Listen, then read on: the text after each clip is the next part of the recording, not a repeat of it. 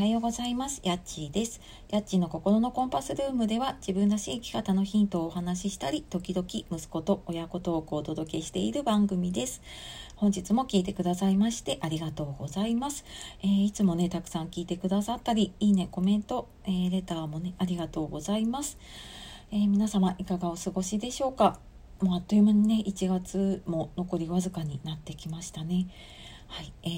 ー、今日はですね何のためにフォロワー増やすのっていうお話をしていきたいと思います。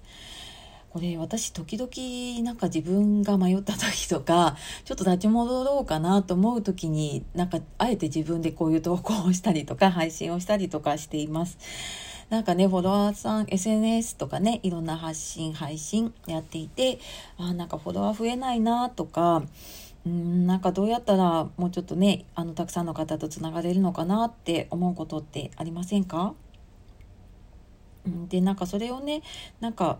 解決するっていうかにはそのタイトルでね言った「何のためにフォロワー増やしてるの?」っていうのをちょっと自分に聞いてみるといいかなって思ってます。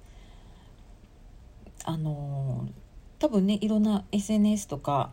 えー、これ聞いてる方だと音声配信とかねやってる方も多いと思うんですけれどもねあの、まずね目的が何なのかっていうところですよね。うん、あのどこかこうたどり着きないところがあるのに目的地を決めずに行ったらやっぱりたどり着けないのと同じでまず、えー、ね、始める時家を出る時にはね行き先を決めると思う 思うので、うん、まずね自分が何のためにその SNS とかね発信とかをやっているのかっていうのをちょっと改めてね考えてみるといいなって思ってます。人によってねきっとうん人とのつながりが欲しいなっていう方もいればもうあのビジネスのために 割り切ってやるっていう人もいればまあ、そこまでじゃないんだけれども、まあ、何かしら副業だったりとか副収入としてね収入につながればいいなって思う人も多いと思います。で私も何かしら収入になればいいなと思って始めたんだけれどもなんかよくよくやっぱり続けて、まあ、1年ぐらいかないろいろ続けていってみるとその例えばね音声配信にしても YouTube にしてもそうだけれどもそこの媒体だけで広告費だけでうんまあ、収入、ね、その収入で生活ができるっていうのは、まあ、かなりレアというか かなりのトップに行かないと難しいですよね。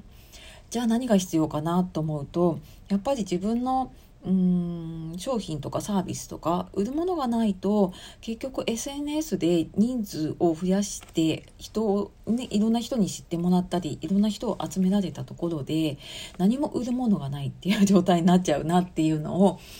なんかこの1年かけて私もすごく学びました。でこれ何でもいいと思うんです。ブログでもいいしうんあと何かね、えー、私はサービスとか自分で作ってやってますけれどもそういうのでもいいし何かこう物を作って売るとかでもいいと思うんですけれども、まあ、何かしらそこにね、えーと、商品とかがうんないと収入にはならないんだなって一生懸命こう人だけ集めていても収入増えないなと思ったので SNS をやりながら、えー、自分の商品サービスをね作るっていうことを本当同時にやらないと、うんあの何のためにやっているのかが分からなくなっちゃうなと思いました。のでね、あのまあ、そこも自分が何のためにやってるかっていうのが分かればじゃあちょっとあの自分のね商品まあ、Kindle 本とかね最近書いてる方も多いですけどあの Kindle 本書くとかねあの何かサービス作るとかあとサブスクとかかな、うん、とかやるっていうのをねなんかまずねそこをちょっと決めていかないとなんかただ単にこう数だけ増やしていくってなるとすごくね虚しくなってしまうかなと思います。であとはね私なんかあのネットだからっていうわけじゃなくリアルの世界と同じか、まあ、それ以上にねやっぱり丁寧に人と関わっていかないといけないなっていうのは思っています。なのでなんかノウハウでね例えばこう「いいね」とかポチポチしましょうとかって言われたりしますけれども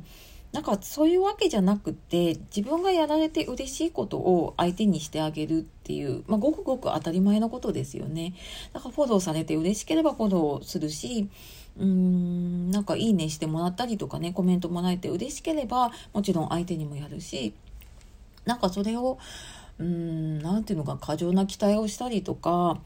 変になんかこう稼ぐためとかそういう風になってしまうとなんか本末転倒になっちゃうのでなんか自分がつながりたい人でなんかその人を喜ばせるためには何したらいいかなってすごい単純にね考えていくと、うん、自然に増えていくんじゃないかなっていうふうに思ってます。あとねきっと増えるペースはその人の SNS に使える時間が違うと思うのであの焦らなくていいと思ってます。うん、あの1ヶ月で例えばねフォロワー1000人いく人もいればそこまでやっぱり時間使えないっていう方もいると思うんですよ。であればもう半年かけてでも1年かけてでもねいいと思うんだけれども最終的にここに行きたいっていうところだけねあの決めておいた方がいいかなって思ってます。はい、えー、そんな私もちょっと時々やっぱりね迷うのでと思って、はい、ちょっと改めてお話をさせていただきました。えー、本日も最後まで聞いてくださいましてありがとうございました。えー、素敵な一日をお過ごしください。やっちがお届けしました。さようなら、またね